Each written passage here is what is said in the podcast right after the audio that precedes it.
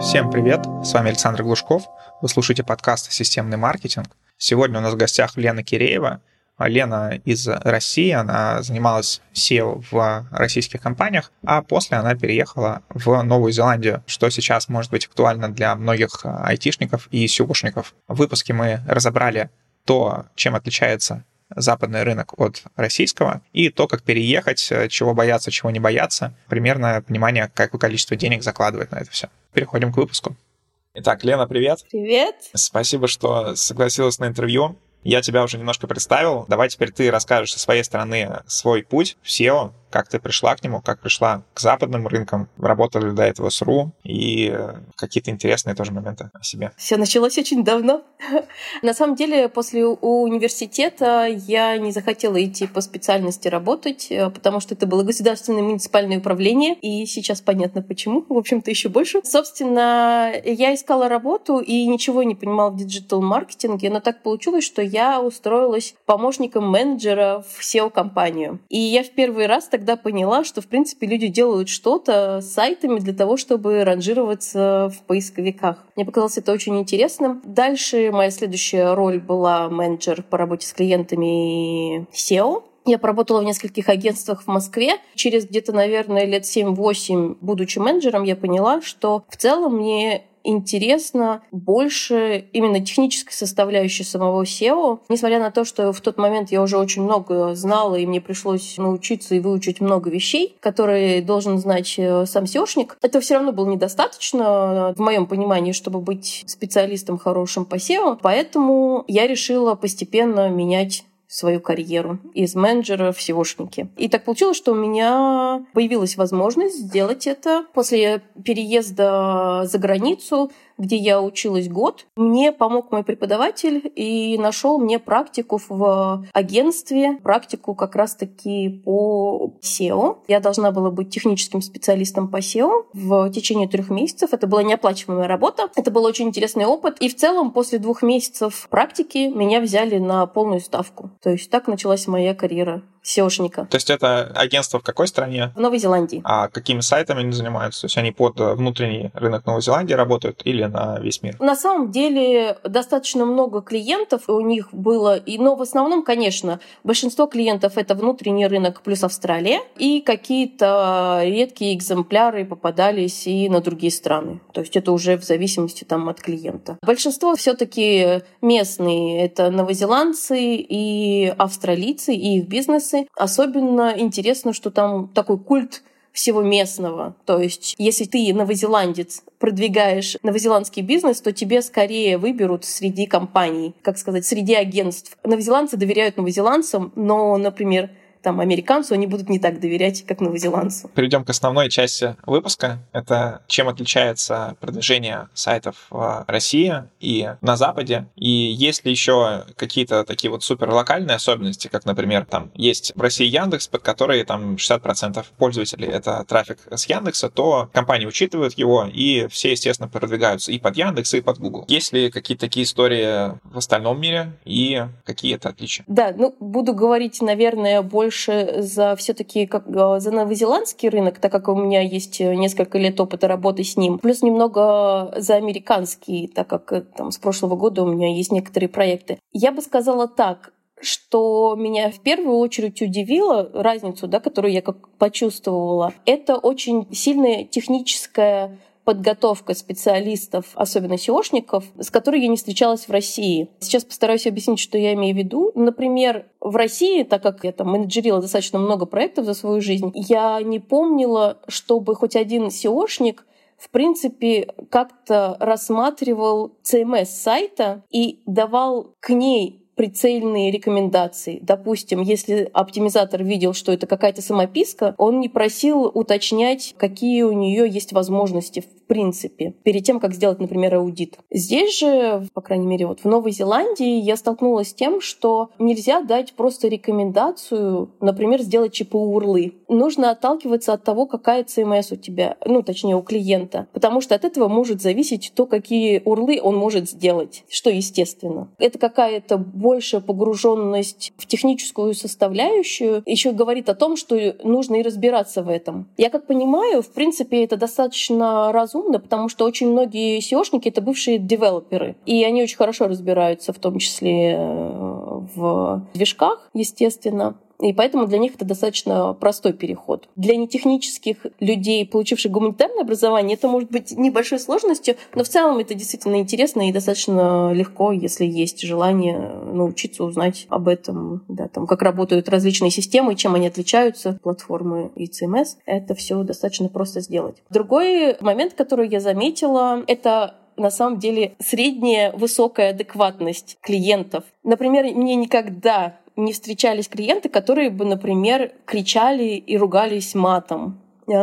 грубо говоря. В России я таких встречала, и на самом деле все очень-очень вежливо, скажем так, даже в некоторых моментах по-дружески проходит. То есть э, нет такой напряженности. Даже если а, компания достаточно большая, то все равно как-то более просто, что ли, проходят э, совещания какие-то с клиентом и взаимоотношения с ним. А как там в этом плане по поводу того, что, например, российские заказчики часто им не нравится, что SEO ждать там, полгода, год и так далее, каких-то показателей, и все торопят. Нет такого, кстати. Вот мне не встречалась какая-то очень негативная реакция когда, как говорится в английском, да, overpromising. То есть если изначально компания либо человек, который, ну, там, сам SEOшник, фрилансер, правильно подает информацию на продаже, на моменте продажи проекта еще только, и говорит о том, какие примерно достижения могут быть в какой период, то в принципе вопросов нет. При этом, если, например, начинаешь рассказывать и раскладывать, почему что-то не произошло в какие-то периоды, большинство клиентов, они это реально понимают. То есть они пытаются действительно понять проблему, например, что, не знаю, девелоперы, например, разработчики ничего не внедрили. Да? То есть если даже клиент сам ничего в этом не понимает, он все равно пытается вникнуть и понять, не осуждая сразу, зная, что типа компания с диджитал-маркетинга виновата во всем. Ну, таком мне не встречалось. Либо мне очень повезло, либо все таки просто изначально сам клиент более образованный. То есть он э, больше сам понимает в различных инструментах маркетинга, которые он использует в бизнесе. А как ты думаешь, это больше связано с э, тем порогом входа, наверное, каким-то более высоким для бизнеса на западных рынках? Потому что при не сильно больших зарплатах, то есть там, ну я например, смотрю зарплат там в два, в три раза больше у среднего человека, но при этом запустить бизнес стоит там в десятки раз дороже. Я думаю, что да. При этом еще один момент. Мне кажется, что им на первичном этапе э, формирования своих бизнесов, по крайней мере, в Новой Зеландии это точно так. Там очень много мелкого бизнеса, то есть люди пытаются сделать что-то свое, и, как мы все знаем, когда ты открываешь бизнес, ты делаешь все абсолютно сам, потому что у тебя нет денег, по сути, особо ни на каких специалистов, и ты постепенно разбираешься. То есть, конечно, может быть, не на таком уровне, как там, специалисты, работающие в агентстве, узконаправленные, но, конечно, ты разбираешься больше. То есть ты понимаешь, если у тебя не получилось вывести низкочастотный запрос даже за год работы самостоятельно, ты больше поймешь SEOшника, который тебе говорит, что ну, здесь надо подождать как минимум полгода. Это правда, да, согласна. Что здесь может быть какая-то взаимосвязь. А еще хотела с тобой поделиться и с аудиторией с тем, с чем я столкнулась, это то, что есть тематики, которые, например, запрещены в России. И там в России я никогда не работала, например, с сайтами казино, онлайн-казино или там какой-нибудь, допустим, идал тематикой, потому что это не белая тема, а я белая сёшница. Там же это белые тематики, и ты такой спокойно, да, как нормальный человек, такой приходишь на работу, открываешь э, компьютер, и у тебя открытый там сайт э, тематики, и ты серьезно сидишь и работаешь. Ну, то есть это как бы нормально. Хотя все равно, да, не мой любимый топик. Но в целом можно получить опыт по каким-то тематикам, по которым ты даже не думал, что получишь. Ну, то есть и понять, как это там работает, есть ли какие-то ограничения и так далее. Мы вот рассмотрели такие более глобальные различия в подходах. Вот с технической, наверное, точки зрения, что важнее для продвижения, то есть контент или какое-то ссылочное, потому что, например, вроде как в российском сегменте Яндекс ссылками плюс-минус поборолся, а вот я там из каждого утюга слышу про то, что под Google нужно ссылочное, под Google нужно ссылочное. Ну, это правда. Не стану даже это отрицать. Действительно так. Есть такая фраза в Бурже, я ее часто достаточно встречаю, читая какие-то статьи, content is a king. То есть контент, конечно, главенствует, да. Без хорошего контента, в принципе, можно хоть обкупиться ссылками или там найти их как-то за бесплатно, но ничего не поможет. Но и ссылочная составляющая очень важна.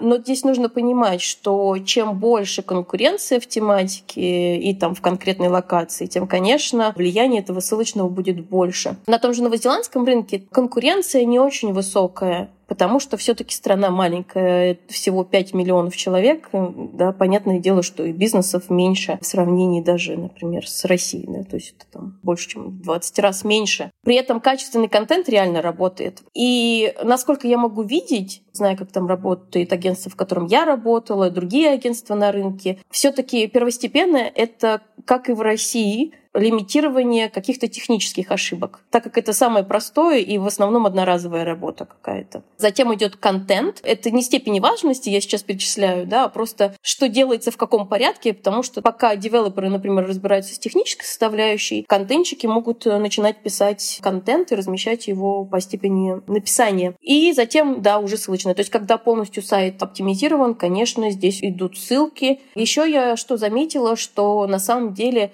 насколько важно иметь грамотную внутреннюю перелинковку на сайте. То есть мы все время говорим о каком-то ссылочном влиянии внешнем, но при этом забываем о том, что на самом деле внутренние ссылки тоже играют большую роль. Грамотное внутреннее распределение весов действительно работает. И что я еще заметила, что с этим я не встречалась э, в России, когда работала, оптимизацию под голосовой поиск. Все-таки из-за того, что англоговорящий мир да, достаточно большой, и там та же самая Олег Alexa со своими голосовыми помощниками занимает все большую и большую часть рынка, и другие голосовые помощники. И это, в принципе, активно используется. Действительно откладывает отпечаток на то, что и в SEO, либо это может быть как отдельная услуга, либо там часть какой-то работы в целом по оптимизации сайта. Оптимизация под голосовой поиск. Тогда давай поговорим про контент какой он должен быть, кроме общего такого понятия, что, естественно, он должен быть качественный, естественно, он должен быть экспертный. Что он должен быть.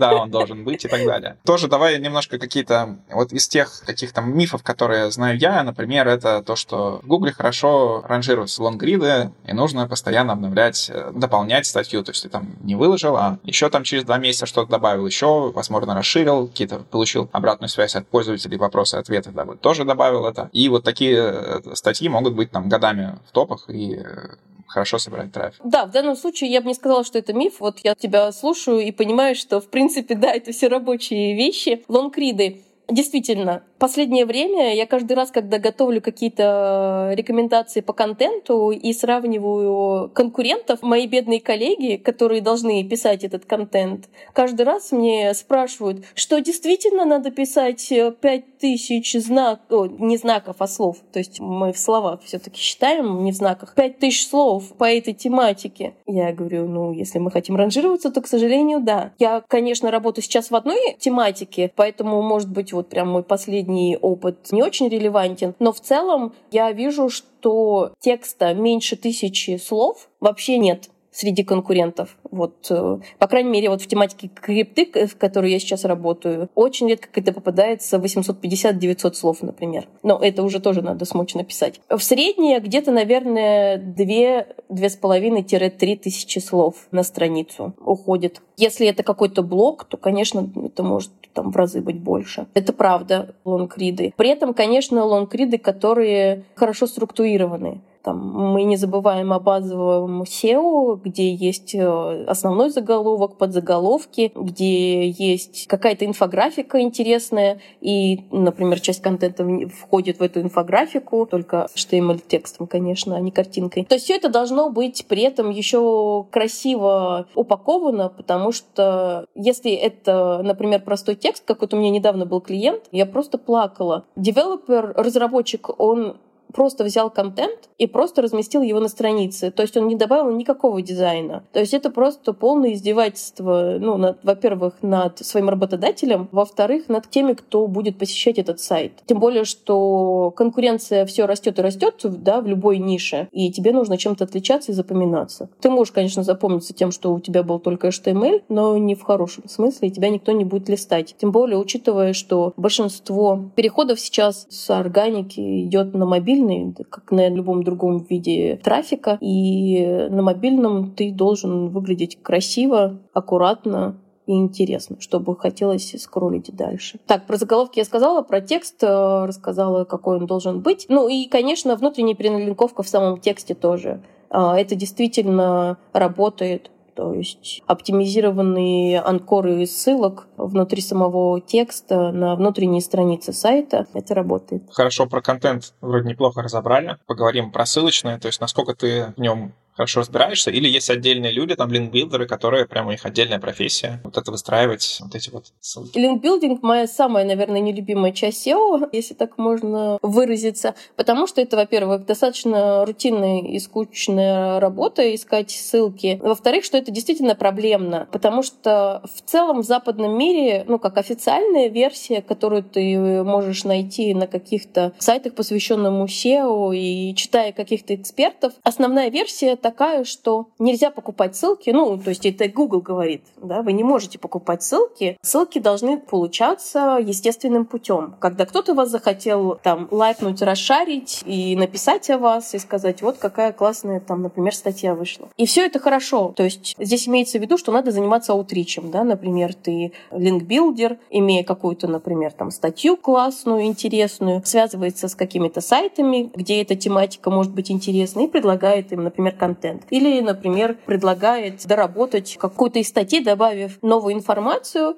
тем самым получая в том числе ссылку как там, автор этого материала. Но мы все понимаем, что это очень, во-первых, трудоемко, потому что найти сайты, и веб-мастеров, которые бы захотели бесплатно разместить ссылку на тебя, даже используя какой-то полезный контент, это ну, крайне редко. Наверное, от каких-то известных сайтов, для каких-то известных брендов это легко получить. Но для мелкого и среднего бизнеса обычного это практически нереально. Я бы сказала так. Либо мой опыт слишком мал в этом. Ну, то есть, на мой взгляд, это действительно крайне проблематично все-таки, ну, даже вот в агентстве, где я работала в Новой Зеландии, все-таки большинство ссылок, они покупались для клиентов, потому что это быстрее, да, грубо говоря, получить ссылку ты можешь, и конкретное количество, например, 3-4 ссылки в месяц ты можешь получить, и это уже отразится как-то да, там, в скором будущем, если это хорошие ссылки. Поэтому здесь, ну, такой вопрос. Я от себя еще добавлю, что э, ту версию, которую я слышал, почему нету таких каких-то ссылочных бирж в западном рынке, это то, что когда такая появляется, приходит Google, выкупает все аккаунты, и потом все эти сайты пессимизируют. Это правда, да. Ну, где-то я тоже в подкасте где-то слышал такое. Да, да, да, да. Я это тоже где-то читала, и я думаю, что это правда. То есть я думаю, что это не миф, и в принципе можно понять Google, и я считаю, что это даже в каком-то смысле хорошо. Есть все-таки возможность на самом деле писать и размещать за бесплатно контент, но опять-таки он должен быть хороший. Например, есть такой сервис Харо, на который можно подписаться и получать рассылки. То есть каждый день они присылают рассылки, там журналисты ищут по каким каким-то определенным тематикам контент. Например, кто-то может написать, там, я ищу человека, не знаю, с опытом в диджитал-маркетинге в тематике авто, чтобы провести с ним там беседу и составить э, какую-то статью. То есть, э, если у тебя действительно есть какой-то сайт в этой тематике, ты можешь связаться с этим человеком, его контакты, опять-таки, также указаны в рассылке, и, собственно, и подготовить, потом договориться, подготовить какой-то общий контент и так получить ссылку. Но это, опять-таки, должны быть достаточно большие бюджеты на контент, потому что написать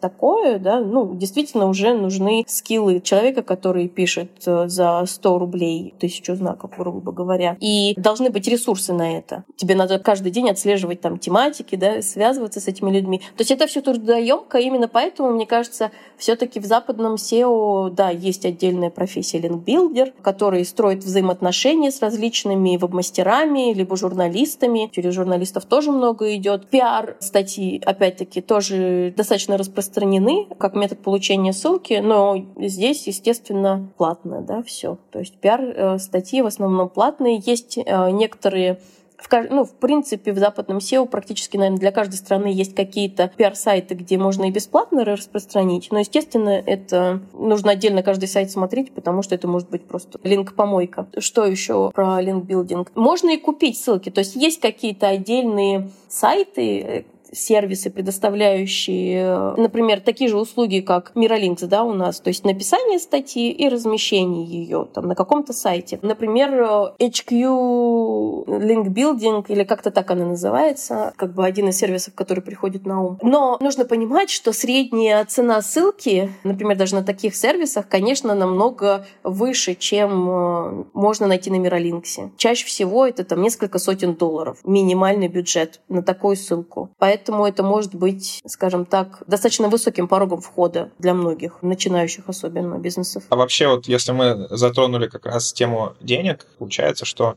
стоимость и контента сильно дороже, плюс это должны какие-то native спикеры писать под э, ту страну, где вы продвигаетесь, и ссылочные дороже, и есть отдельные профессии, и работа специалистов дороже. То есть можешь какие-то порядки примерно сравнить, вот ты работала в агентстве, в агентствах в России, какие там были средние бюджеты и какие это в Новой Зеландии? Скажем так, из-за того, что я работала последние пять лет в России в достаточно большом, я не знаю, можно называть или нет, агентстве и доста...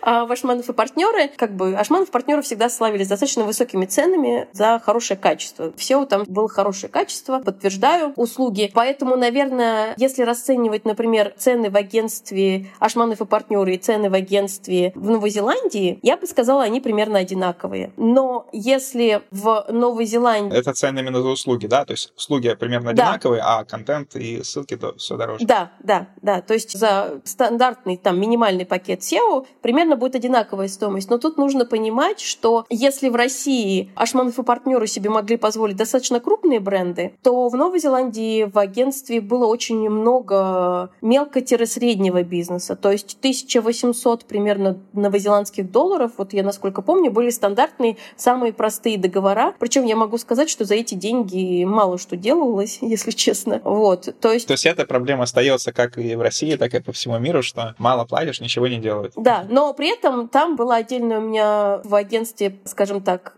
компания дочерняя, которая работала с а с VIP-клиентами, где уже порядок цен был, конечно, намного выше. То есть э, порядок цен там от 3 до там, 5-6, ну и так далее, да, там в зависимости от задач, тысячи новозеландских долларов. То есть мы должны понимать, что это новозеландский доллар, это не доллар американский. Новозеландский доллар до событий февраля стоил где-то 50-53 рубля и так далее, то есть поменьше, чем американский. Сейчас он стоит где-то где-то 78, по-моему, я последний раз смотрела несколько дней назад, где-то 78 рублей он стоил. То есть все равно, конечно, если мы говорим про сравнение VIP-клиента в Ашманове и VIP-клиента в Новой Зеландии, конечно, это будет в несколько раз дороже, получается. И это, в принципе, связано с тем, что и стоимость часа работы человека в Новой Зеландии стоит дороже. И ты там не можешь получать менее определенного установленного государством количества денег за час. Давай тогда как раз разберем эту тему.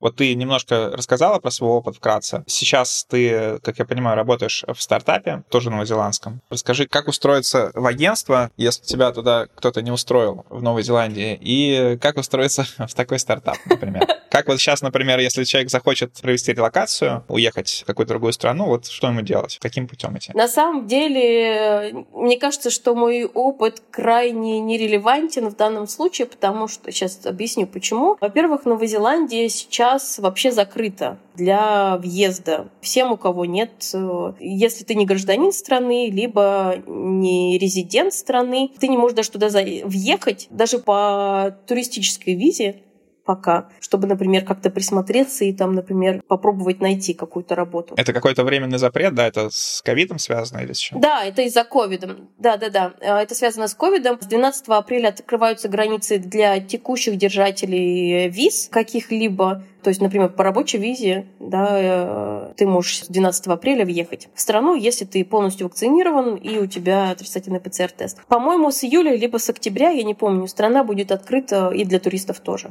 То есть да, через какое-то время это будет, в принципе, возможно. Но нужно понимать, что во многих странах я, в принципе, сталкивалась с этим не только в Новой Зеландии, потому что, в принципе, когда мониторила рынок и там в Великобритании, и в Канаде, про США тем более, все понятно. Достаточно сложно найти работу, если у тебя нет какой-то текущей визы, да, позволяющей тебе там работать. Если ты какой-то очень крутой спец, то, конечно, например, да, мы все знаем, как востребованы разработчики русские. Даже без текущей визы они там могут найти компанию, отправить свою CV, и даже при среднем английском им очень легко найти работу там, в англоязычных странах. С SEOшниками, мне кажется, все немного сложнее, потому что все-таки своих SEOшников достаточно много и в странах внутри уже есть. Плюс хорошее знание английского требуется. Мне кажется, больше нужно знать, чем разработчику, потому что тебе нужно будет писать отчеты, в основном, опять-таки, общаться с клиентом, да, то есть ты должен владеть языком. Но в целом, например, как я поехала, да, я могу рассказать свой опыт, возможно, он кому-то пригодится. Я поехала, в принципе, в Новую Зеландию не работать изначально, я поехала учиться. Мне потому что просто хотелось поучиться в англоязычной стране, э, там, каким-то фундаментальным основам маркетинга, раз я уже работаю там в digital-маркетинге всю свою жизнь. Вот я решила поучиться, э, плюс взять какой-то э, отпуск от работы да, потому что перегорела уже в тот момент. Но так получилось, что в программе, когда ты заканчиваешь, там у меня была годовая программа, там нужно было проходить практику. И, в принципе, институт, да, там учебное заведение предлагало тебе выбор. То есть они у меня спрашивали, в какой сфере ты хочешь пройти практику, чтобы написать дипломную работу, как окончательная какая-то фаза обучения. Я сказала, что я хочу в digital-агентстве, естественно, и там еще смотрят на твой опыт. То есть, допустим, если у тебя есть опыт SEO шника, то, конечно, и ты учишься там на маркетинге, маркетинге, либо диджитал-маркетинге, скорее всего, это самое релевантное, что тебе могут предложить. Собственно, я попросила что-то связанное с маркетингом и SEO. Меня отправили в компанию, но это была компания технической, такая техническая больше, это было не агентство, это им нужен был in-house SEOшник в тот период. Я поработала там, написала в итоге месяц, да, была практика, естественно, бесплатная, написала дипломную работу, но я достаточно сдружилась со своим преподавателем, кстати, очень важный момент — это коммуникативные навыки. все таки soft skills никто не отменял, и даже SEOшнику, интроверту они тоже нужны. Я достаточно сильно сдружилась там с многими людьми в институте, и в том числе со своим преподом по маркетингу. И так как он местный, он знал э, владельца агентства, в которое меня потом взяли на практику. То есть он попросил дать мне шанс, хотя бы, если они не могут мне предоставить сразу работу, взять меня на практику. Собственно, я пришла на собеседование э, по его протекции, прошла собеседование, прошла его очень плохо, потому что мне потом мои боссы рассказывали, что, говорит, ну мы бы тебя на работу бы взяли, но, говорит, ты что-то как-то очень, не очень прошла собеседование. А в чем проблема была? Я очень сильно разноволновалась, я забыла вообще все, что только могла. Вот. Но в целом мы достаточно мило побеседовали. И они мне сказали потом, через там, несколько дней, что они мне рады предложить практику неоплачиваемую. И типа по итогам практики, если все будет хорошо, они могут и предложить работу. Но они этого не обещают. Собственно, я, естественно, согласилась, потому что я понимала, что это возможность. Отличная возможность. И, собственно, так и случилось, потому что меня взяли на полную ставку не через три месяца, а через два уже, и мне даже, я помню, какую-то карточку с какими-то деньгами, там, грубо говоря, 250 долларов они мне подарили за хорошую работу. Им было просто неудобно, что я хорошо работаю и за бесплатно. Я к тому, что не стоит... А, и при этом я параллельно, так как мне все таки надо было жить в стране, где все очень дорого, цены в Новой Зеландии просто ужас, даже по сравнению с московскими, я работала в вэрхаусе, склад. То есть я работала на складе. Я такая вся белый воротничок, да, там приходила, собирала заказы и и бла-бла. Я к тому, что не стоит отметать никакие шансы в жизни, если вы решили поменять ее да, как-то кардинально, то не стоит чураться ничего. И это на самом деле очень обычная практика, по крайней мере, вот в Новой Зеландии точно, это неоплачиваемая практика. То есть если у нас там в России, я знаю, что многие, там даже среди моих знакомых, типа, что?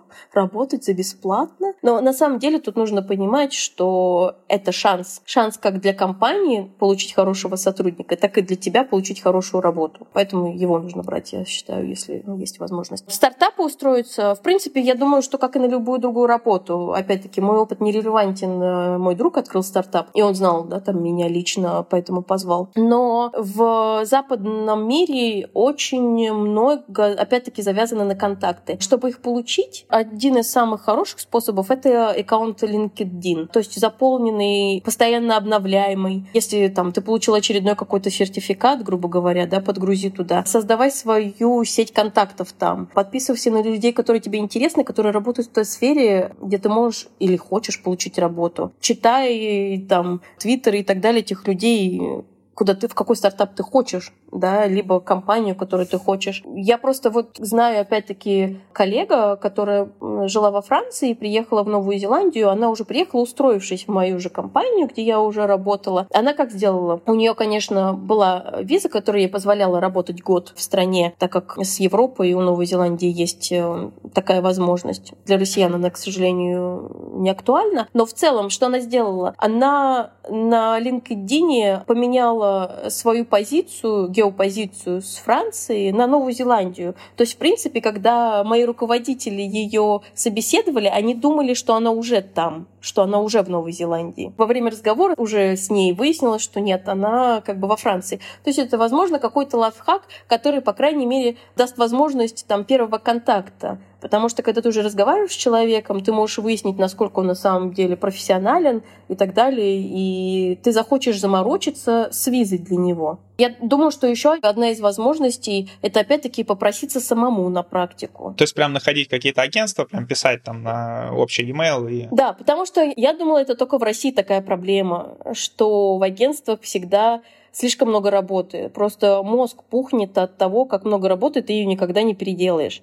Но на самом деле э, там все точно так же. Есть э, только, возможно, еще хуже варианты. Поэтому на самом деле вот э, в компании, в которой я работала, в агентстве, там всегда были практиканты. Всегда. Один, несколько в отделе контента, в отделе SEO и так далее, они всегда были. И иногда компания сама не знала, ну, как их добыть, потому что основной источник — это, конечно, институты, университеты какие-то и так далее э, со связанными программами. Но иногда... Кстати, что интересно, потому что вот в России, например, очень мало в агентствах людей с профильным образованием, даже каким-то общим маркетинговым, а здесь, получается, прям и такой хороший поток оттуда идет. Да, и это, кстати, вот одна из тех вещей, которая меня приятно удивила, потому что ты, в принципе, можешь еще учась понять, в принципе, нравится тебе это или нет. Потому что в теории может все звучать отлично, но на самом деле это может быть скучно кому-то, да, там, заниматься одними и теми же вещами, там, качать сайты с крименфрогом и искать неправильные каноникалы. То есть тоже супер э, веселая задача, не всем подходящая. А, ну и еще биржи типа фриланса,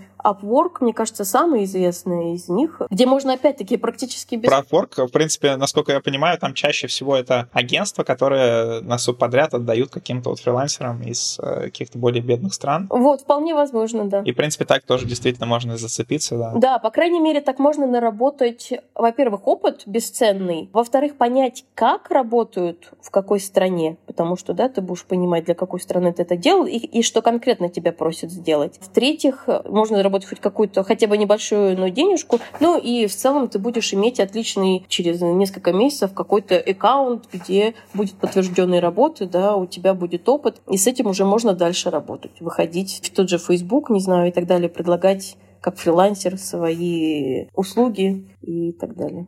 Поэтому на самом деле я буду, наверное, банальной, но тот, кто ищет, тот всегда найдет. И мне кажется, это действительно правда, потому что в нашем мире все возможно. Главное, чтобы Google в России не отключили, чтобы можно было практиковаться.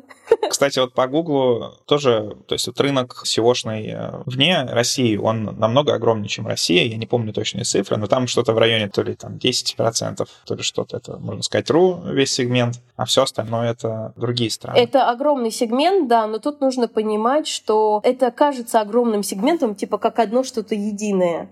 На самом деле это же все очень раздроблено тоже. Приведу пример того же контента, насколько он должен быть разный. Например, я как-то делала аудиты для одной компании, которая имеет сайты с разными доменами, но в принципе они продают одни и те же вещи в Австралии в Новой Зеландии. Так вот, когда я делала, собирала ядро запросов, я столкнулась с тем, что по очень большому количеству позиций запросы очень отличаются. Потому что, например, то, как называют одеяло в Зеландии, отличается от того, как называют одеяло в Австралии. То есть, и, ну, грубо говоря, на таких вот примерах, если нет опыта работы в конкретном регионе, ты можешь даже этого не знать. Поэтому крайне важно там смотреть, что вообще творится на самом деле в выдаче по каждой отдельной стране, да даже, может быть, по региону. Вот, насколько я знаю, в США к сожалению, нет конкретного примера по продвижению в США там, по какой-то очень узкой локации, но я читала, что там реально вплоть э, до улицы, грубо говоря, могут быть различия да, в каком-то месседже, в котором как нужно говорить и так далее. Ну, даже, наверное, возьмем Нью-Йорк, да, в центре Нью-Йорка или где-нибудь на Брайтон-Бич. Понятное дело, люди абсолютно разные живут. Да, про это, кстати, я тоже слышал, прям, что это отдельная сфера, это для продвижения сайтов для русских иммигрантов в США. Я я не сомневаюсь, что это действительно должно быть так. Поэтому для меня все-таки вроде да, большая, а с другой стороны маленькая, потому что лучше брать, конечно, по отдельным странам. И, кстати, я хотела делать там себе когда заметки, рассказать все-таки про международное SEO, да, потому что с ним я тоже не сталкивалась в России, так как у нас уже часто на работу берут в России, типа обязательно знание английского языка, потому что будут иностранные клиенты, а потом получается так, что их нет, и как бы твое знание английского языка никому не нужно. И иностранных каких-то проектов, которые продвигаются где-то на Западе, тоже особо не было. Но вот в англоязычном мире это достаточно обычная практика, когда сайт имеет несколько языковых версий, и там на самом деле есть, ну, она не сложная специфика, может быть, она сложнее с точки зрения разработки, но я столкнулась с тем, что очень многие SEOшники реально не знают. Я когда проверяла сайты, я вижу, что они реально не знают этой специфики, что если ты делаешь различные языковые версии или там геоверсии, допустим, на том же английском языке для Америки, Канады UK, нужно обязательно проверять и размещать в HTML hreflang теги, без которых ну, нормально ранжироваться ты, наверное, если ты какой-то уникальный уникальный, уникальный там бизнес, ты, наверное, сможешь, но, в принципе, это сам Google об этом говорит, что, грубо говоря, ты можешь использовать один и тот же контент для всех этих трех стран, меняя только, например, там, доллары на паунды, если это интернет-магазин, но без вот этих вот тегов это все будет дубликат контента. То есть это будет не уникальный контент, потому что он будет просто повторяться на нескольких страницах подряд. Хоть это будет сабдомены, либо там под папки. То здесь нужен тоже опыт и, и знания, по крайней мере. Для этого нужно читать зарубежные сайты.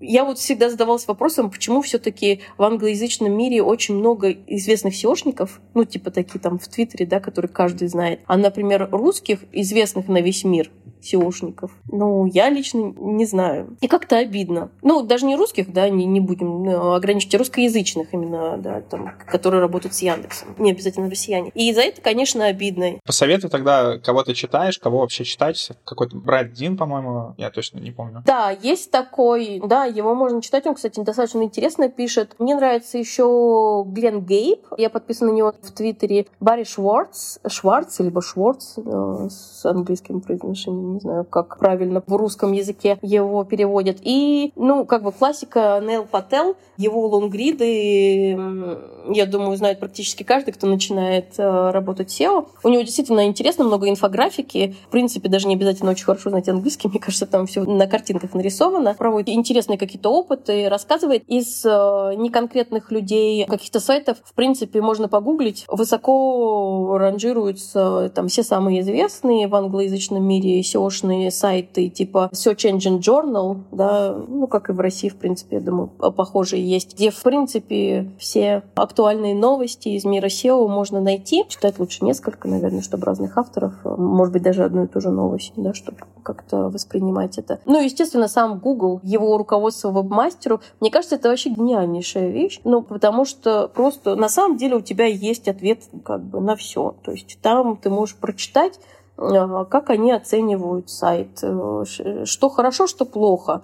И, наверное, с этого я бы начала, чтобы уже потом Тем более, что есть в переводе на русский. Насколько я знаю, ребята переводят. Также по традиции смотреть выдачу, смотреть, что работает, что делают конкуренты. Да, в этом на самом деле есть очень большой плюс. Мне кажется, после SEO в России, используя Яндекс, да, как говорится, мне кажется, очень легко перейти на самом деле на зарубежное SEO, потому что, ну, если ты владеешь языком, потому что вся база остается. То есть все то же самое, в принципе. Есть какие-то нюансы, например, не знаю, теги canonical очень важны да, для Гугла, то есть чтобы они были проставлены там в коде. Я знаю, что русские сеошники ну, часто как-то, ну не все, но многие не уделяют такого внимания там тегам этим. То есть база остается вся та же, но при этом мне кажется, что проще работать с Гуглом. Вот как-то понятнее, что ли, потому что больше информации, больше можно найти по какому-то вопросу статей или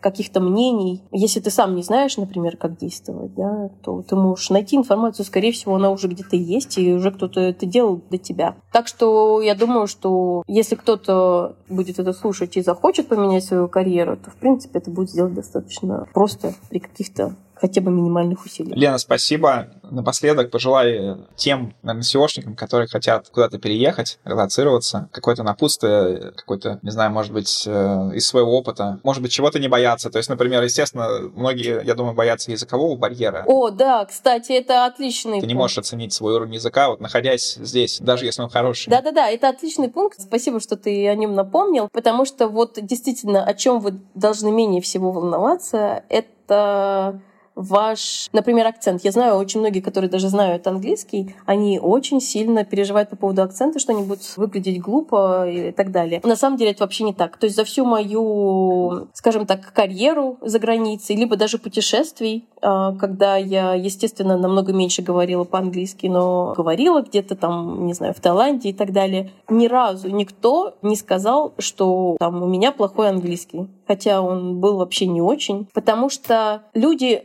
очень многие, наоборот, как-то с уважением и пониманием относятся к тому, что для тебя это не родной язык. Очень многие англоязычные люди с рождения, которые владеют английским, не знают никакого другого языка. Поэтому у них уже изначально уважение к человеку, который старается. И на самом деле просто разговаривать с людьми. То есть, если все-таки вы решились уехать, да. Это может быть на самом деле очень сложно. Я знаю, я тоже была мигрантом. И когда вы приезжаете в страну, у вас там никого нет, найдите себе людей. То есть в моем случае это были мои однокурсники, преподаватели, работники там, университета. В каждой стране, мне кажется, есть либо meetup.com, либо какие-то его аналоги, где, в принципе, люди э, собираются на какие-то там маленькие мероприятия с общими интересами. Грубо говоря, в Новой Зеландии, например, очень многие любят хайкинг, да, там больше, в принципе, делать нечего. И, собственно, они там собираются, едут куда-то. Так вы можете найти себе друзей, даже если не друзей, то просто знакомых первых, с которыми вы хотя бы будете говорить, сможете привыкать к местному акценту, потому что он тоже будет везде разный. Э, не классический BBC, акцент, который такой понятный, классный. На это тоже потребуется время, и если вы не понимаете местный акцент, тоже на самом деле не ругайте себя, потому что это нормально.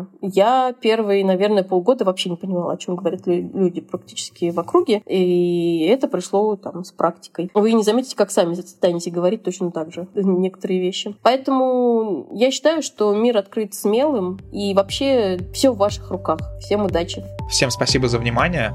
К выпуску я приложу ссылку на Лену, можете написать ей, пообщаться, узнать какие-то моменты по переезду. Также я обязательно укажу все ссылки, которые мы обсуждали, и тех, кого читать, и те сервисы, которые используются. В свою очередь попрошу вас подписаться в том сервисе, где вы слушаете. Сейчас актуально ВКонтакте, сейчас актуальный Телеграм-канал и Apple Podcasts. Все, спасибо за внимание.